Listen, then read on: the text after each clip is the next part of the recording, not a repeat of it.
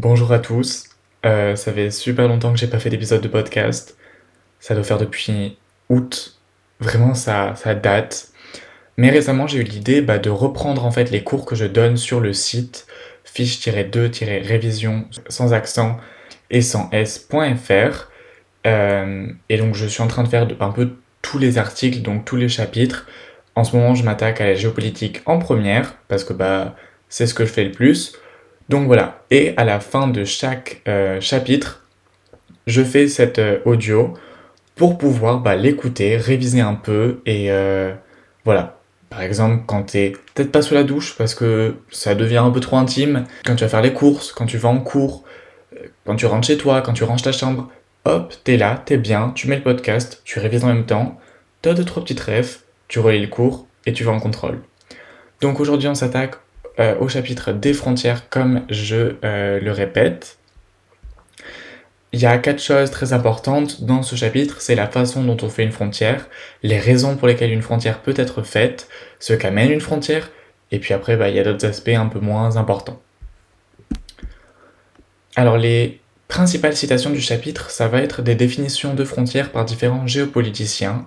Donc on commence avec une citation de Edgar Morin, qui a dit les frontières sont des discontinuités qui séparent et relient, et les sociétés humaines localisées ont besoin de ces deux versants. Puis Yves Lacoste qui nous dit La frontière est la matérialisation des divisions politiques du monde. Michel Fouché nous dit des structures spatiales élémentaires de forme linéaire à fonction de discontinuité géopolitique et de marques de repère sur les trois registres. Et enfin, Christine Arbaré nous dit la frontière est une construction territoriale qui met de la distance dans la proximité. C'est elle que j'ai utilisée pour le DS, et j'ai eu 18, je crois. Et euh, pour finir avec un peu les citations et les termes à retenir par cœur, voici deux termes latins qui peuvent peut-être vous aider. Terra nullius. Euh, le principe de terra nullius, donc territoire sans maître, signifie qu'un territoire peut être habité mais ne relève pas d'un état. Donc c'est un peu quand c'est la propriété de tout le monde. Puis uti possidetis juris, en gros, c'est que ce que tu as eu, enfin, ce qu'un État a eu à un moment donné, il l'a toujours. Donc c'est euh, bah, c'est moi qui l'avais avant, c'est moi qui l'ai aujourd'hui. C'est un peu ce principe-là. Voilà, au niveau des dates, il y a énormément de dates, mais ça c'est la géopolitique, on a l'habitude. Donc je vais t'en citer quelques-unes et n'hésite pas à aller voir le, cours bah, pour toutes les dates. La première, c'est la paix de Westphalie en 1648 c'est un peu durant euh, cette conférence que les frontières comme nous les connaissons aujourd'hui sont nées. Donc voilà, j'ai pas vraiment trop spécifié dans le cours, mais maintenant tu sais un peu ce que c'est la paix de Westphalie. Et euh, si ça t'intéresse, bah, tu peux aller sur internet pour te renseigner encore plus parce que c'est à creuser et c'est intéressant. La deuxième date, c'est 1885, c'est la conférence de Berlin, et c'est dans cette conférence que plein de dirigeants des pays de l'Ouest ont mené la division de l'Afrique et ça a ensuite fait des guerres et des conflits, etc. Et euh, bon, aujourd'hui l'Afrique est décolonisée, mais il y a une époque où bah, cette colonisation c'était dû à la conférence de Berlin. De 1950 à 1953, nous avons la guerre de Corée entre la Corée du Sud et la Corée du Nord. Et enfin, en 1995, la création de l'espace Schengen. Donc l'espace Schengen, c'est euh, le fait qu'en Europe, entre certains pays, il n'y a pas de contrôle aux frontières. Là, j'ai déjà un peu abordé euh, ce qui était écrit, parce que euh, j'ai écrit des choses sur le blog, et puis je mets les mind maps, donc je fais des immenses cartes mentales. Je vais vous dire un peu les euh, thèmes de la carte mentale pour que vous ayez l'idée. Donc on a la frontière germano-polonaise, le Limes, Limes Rénan, des oraux qu'on a fait sur les frontières, donc ça parlera du Sahara, des aéroports, etc. Vous verrez. Euh, Corée du Sud vs Corée du Nord, les types de frontières, les États-Unis, la création de frontières, les nouvelles frontières et l'Afrique. On commence donc avec la frontière germano-polonaise. Avant 1945, on a le Reich qui commence en 800 euh, avec Charlemagne et qui finit en 1806 avec la défaite avec Napoléon. Et donc le Reich était aussi appelé le Saint-Empire romain germanique et c'était donc un immense empire euh, bah, qui était juste à côté de la France. En 1938, euh, l'Allemagne est constituée de la Baltique et de la Prusse.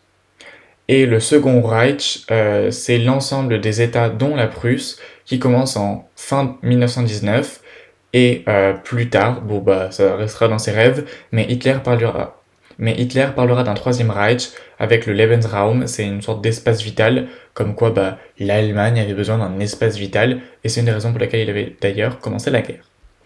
En 1939, c'est aussi pour ça qu'il prend la Pologne, euh, et c'est aussi un peu ce qui rajoutera de l'alcool dans le feu de la guerre.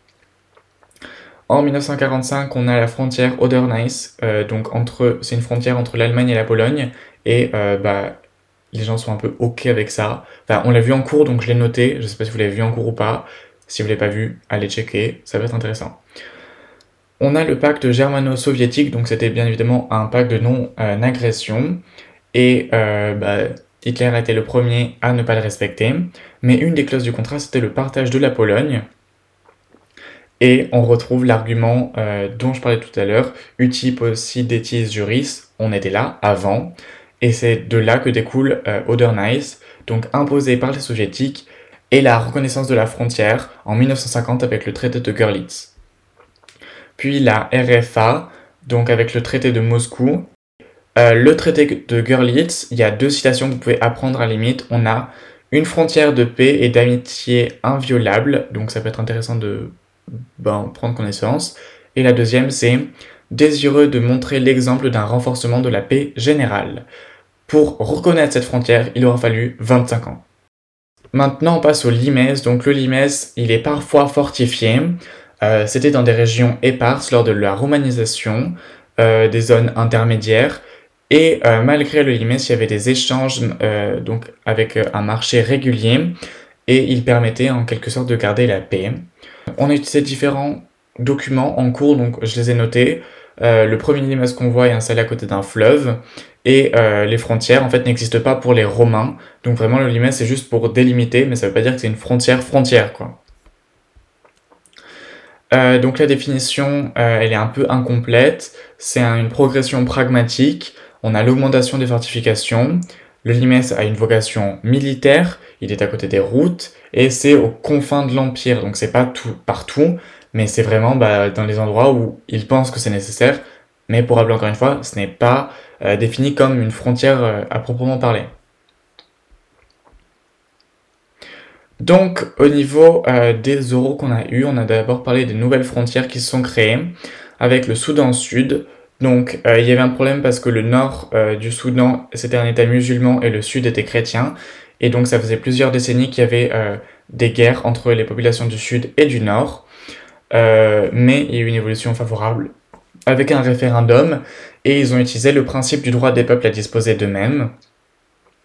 Mais ça pose différents problèmes, notamment le fait qu'il y a des gisements pétroliers sur la frontière. Donc le Sud-Soudan doit passer par les éoléoducs euh, du euh, Soudan Nord pour être exporté. Donc on a un peu une dépendance. Et aussi les éleveurs de bétail, ils ont l'habitude de passer par là. Donc la frontière, c'est une frontière, mais c'est pas non plus puis on a aussi le Timor oriental. Donc le Timor oriental, c'est une euh, région qui est riche en pétrole, mais on avait une division issue de la colonisation entre les Néerlandais et les Portugais qui étaient à l'époque là-bas. Euh, en 1975, le Timor oriental est annexé par l'Indonésie et il y a de violents affrontements jusqu'en 1999 où un référendum est institué et il y a la transition avec l'indépendance du Timor oriental.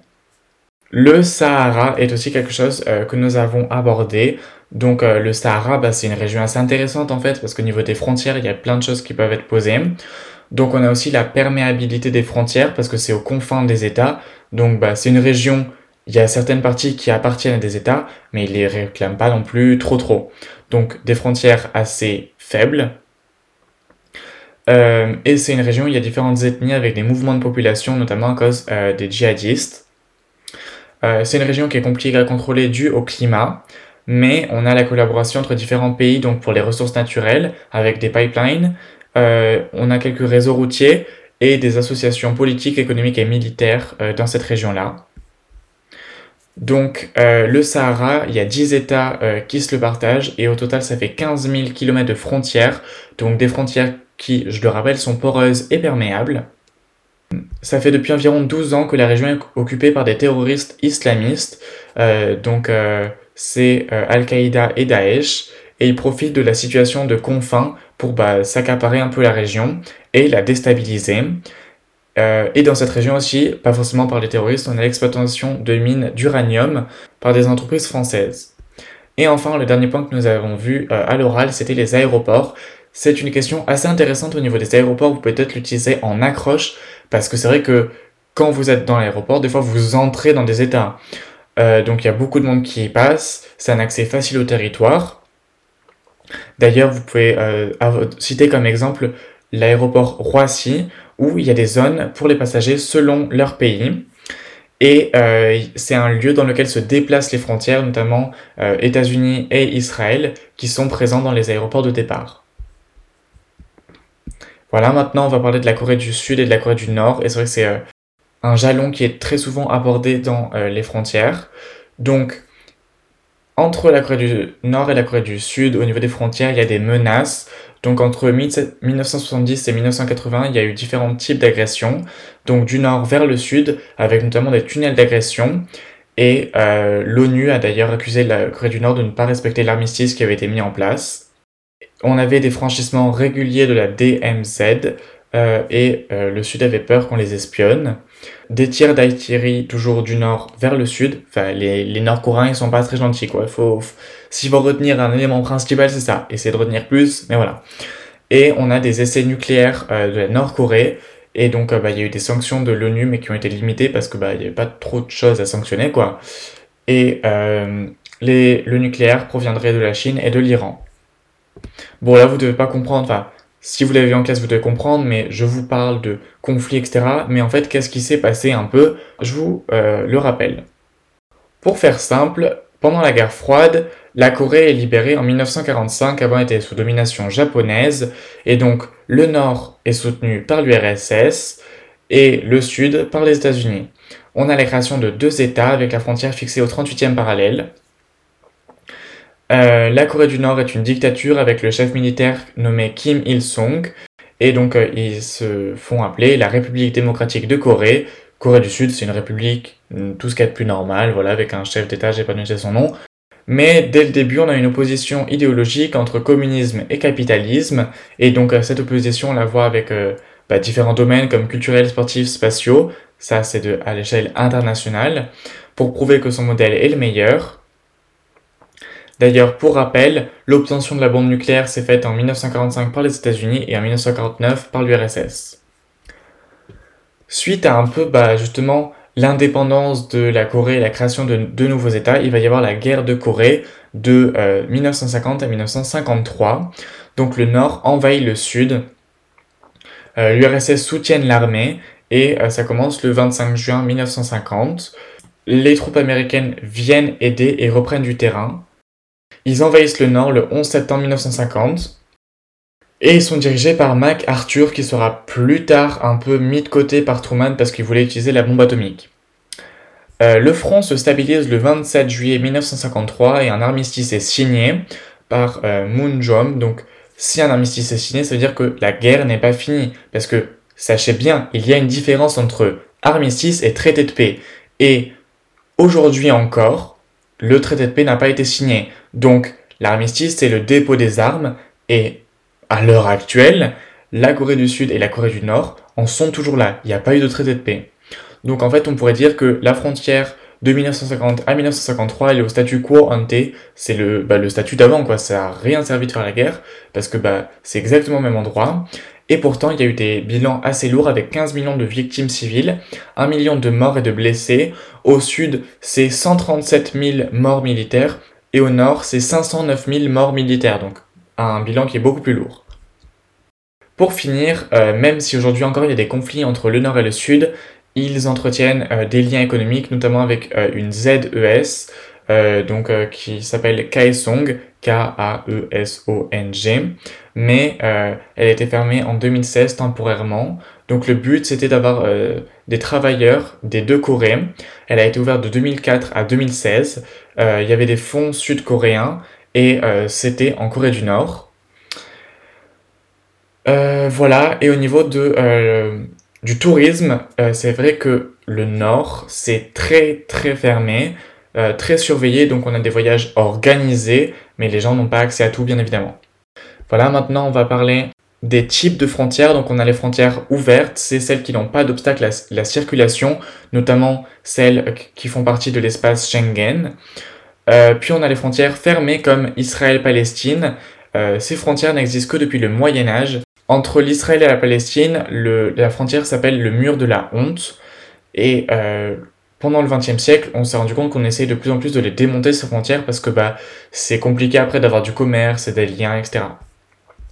Puis on a les frontières naturelles comme les fleuves et les montagnes, les frontières immatérielles, donc c'est les tracés tout simple, les frontières artificielles, donc des murs, des grillages. Elles sont considérées comme mauvaises pour l'environnement et la faune et la flore. C'est comme avec le mur américain, il y a eu un problème au niveau de la diversité et des chouettes qui volaient dans ces alentours. Bah, c'était plus compliqué pour elles de passer. Puis il y a les fonctions euh, des frontières, donc fonction de sécurité, fonction de barrières politiques, interethniques, intercommunautaires, fonction antimigratoire, les États-Unis, fonction de contrôle et de protection, et fonction de dissuasion. Mais parfois, on a des parcs pour la paix, donc ils vont au-delà des frontières, notamment en Afrique. En Afrique, il y a beaucoup, beaucoup de conflits, en fait, et euh, ils ont mis en place quelques parcs pour la paix, pour permettre bah, d'apaiser les frontières. Comme frontières, on a aussi les euh, frontières juridiques, notamment l'Union européenne, frontières culturelles, l'Amérique latine, frontières symboliques, donc les frontières sociales entre les riches et les pauvres, et les frontières techniques avec la conquête de Mars, frontières économiques, la zone euro, et frontières géographiques comme l'Europe en tant que continent. Les États-Unis, s'il y a deux trois petits trucs qu'il faut se retenir, c'est les maquiladoras. Les maquiladoras, c'est des euh, entreprises qui sont installées au Mexique, qui sont jumelées un peu avec euh, les États-Unis. Donc la production est moins chère, la main-d'œuvre est moins chère et les produits sont destinés au marché américain. Donc bah, le bénéfice est plus important. Et on a des villes jumelées, notamment San Diego qui est jumelé à Tijuana et euh, El Paso qui est jumelé à Ciudad Juarez, qui est une des plus grandes villes du cartel de la drogue mexicaine. Entre les États-Unis et le Mexique, du Mexique jusqu'aux États-Unis, il y a 300 000 migrants chaque année euh, et quelques milliers qui sont clandestins. Et entre ces, ces pays, il y a des flux de capitaux, de technologies et de touristes. Voilà, on arrive bientôt à la fin avec la création de frontières. Ce n'est pas le dernier thème, mais on s'y approche. Pour créer une frontière, il faut différentes choses. On a besoin d'une administration efficace, d'un savoir technique avancé, donc des cartographes, et de pouvoir en assurer la sécurité. Les frontières ont connu un essor au 19e siècle avec la conquête coloniale, et comme je le disais tout à l'heure, je le répète ici, euh, au 20e siècle, on essaie de plus en plus un peu de se détacher des frontières, notamment des frontières fermées. Il y a différentes échelles, une frontière, donc il y a les échelles entre les États, les échelles interétatiques, donc avec les diodes, euh, créées par euh, Monsieur Fouché en 2012, donc c'est la limite commune à deux États contigus, et ça respecte le modèle westphalien, donc euh, la souveraineté est à territoire, paix de Westphalie, on l'a vu tout à l'heure. Les frontières sont parfois vues comme une contrainte, notamment la frontière Oder-Neisse, où Staline essayait de diviser l'Allemagne. Euh, les murs, c'est vrai qu'il y a eu une démocratisation des murs en tant que frontière, donc frontière artificielle. En 1991, on en comptait une dizaine. En 2016, on en comptait 65, euh, notamment la clôture indo-pakistanaise, les nouvelles frontières. Donc, euh, pourquoi on essaie de plus en plus de d'enlever ces frontières fermées? C'est parce que ça ralentit les différents mouvements de flux. Euh, on parlait tout à l'heure bah, justement des nouvelles frontières donc au niveau des États. Timor oriental, nouvelle frontière en 2002. Soudan du Sud, il a eu son indépendance en 2011. Donc il y a quand même des zones contestées et euh, c'est des zones sous le contrôle de l'ONU. Il y a de nombreux réfugiés et euh, voilà, après le Soudan du Sud, on l'a déjà vu. Les nouvelles frontières, c'est le partage de certaines choses, donc euh, gisements pétroliers et oléoducs, euh, et donc des taxes pour l'utilisation, notamment 5 millions de dollars en 2018. En fait, cette partie parlait vraiment du Timor oriental et du Soudan du Sud, comme nous l'avons déjà vu. Et on arrive à la fin avec l'Afrique du Sud. Donc l'Afrique du Sud, il y a une colonisation avec des États colonisés, mais des peuples laissés pour compte, les États colonisateurs, c'est les métropoles. On est dans un contexte de rivalité entre les puissances européennes et euh, de recherche de croissance économique, industrielle et démographique. La conférence de Berlin, on en parlait tout à l'heure, elle commence en 1884 et finit en février 1885. La fin du partage se fait en 1911 avec la Libye et l'Italie, et le Maroc et le protectorat français. Cette conférence a pour objectif d'assurer la liberté et la navigation du commerce, de fixer les conditions de euh, possession du territoire et d'interdire la traite d'esclaves. Mais à ça, il y a des résistances, notamment en Afrique du Sud avec les Zoulous, euh, donc on essaie de les pacifier. Quand on dit ça, ça veut dire qu'il y a eu beaucoup, beaucoup de, meurtres et de répressions violentes. En Algérie, en 1830, avec Abdelkader, jusqu'en 1947, euh, donc bah, ils ont jamais trop été contents qu'on les colonise, quoi. Et de nouveau, opération de pacification, pensée au massacre. Il y a différentes tensions, notamment en 1911, avec la France qui donne le Cameroun, le Maroc aux Français, le Sahara occidental et le coup d'Agadir. Donc voilà, c'était assez tendu. Euh, le Soudan du Sud aussi, il y avait des conflits religieux et des conflits en Somalie et en Éthiopie. 1898, le conflit de Fashoda, donc on était très proche de la guerre, c'était entre l'Angleterre et la France. En fait, l'Angleterre voulait rejoindre le Caire et le Cap, enfin vous voulez qu'ils puissent aller d'un endroit à l'autre, et la France voulait aller de Dakar à Djibouti, sauf que bah, entre ces deux, il y avait un point où les gens se rencontraient, et c'est là que bah, ils n'étaient pas contents. Par contre, dans euh, le fait de construire les frontières, euh, elles ne sont pas, les frontières naturelles ne sont pas du tout respectées. Euh, on le voit au niveau du découpage de l'Afrique, c'est très très droit, ce sont de très grandes lignes droites. Et voilà, j'ai à peu près résumé l'ensemble du chapitre des frontières, j'ai beaucoup parlé. Euh, dites-moi si ça vous a plu, dites-moi si vous voulez continuer ce format, si vous voulez que je sois plus court. C'est vrai que c'est la première fois que je faisais ça et je me suis rendu compte que ça fait presque 20 minutes que je parle. Donc là, vous avez beaucoup de choses. J'espère que vous retiendrez, j'espère que vous irez voir le cours. Je vous dis à une prochaine fois pour un nouveau chapitre. N'hésitez pas à vous abonner, à noter. À très vite.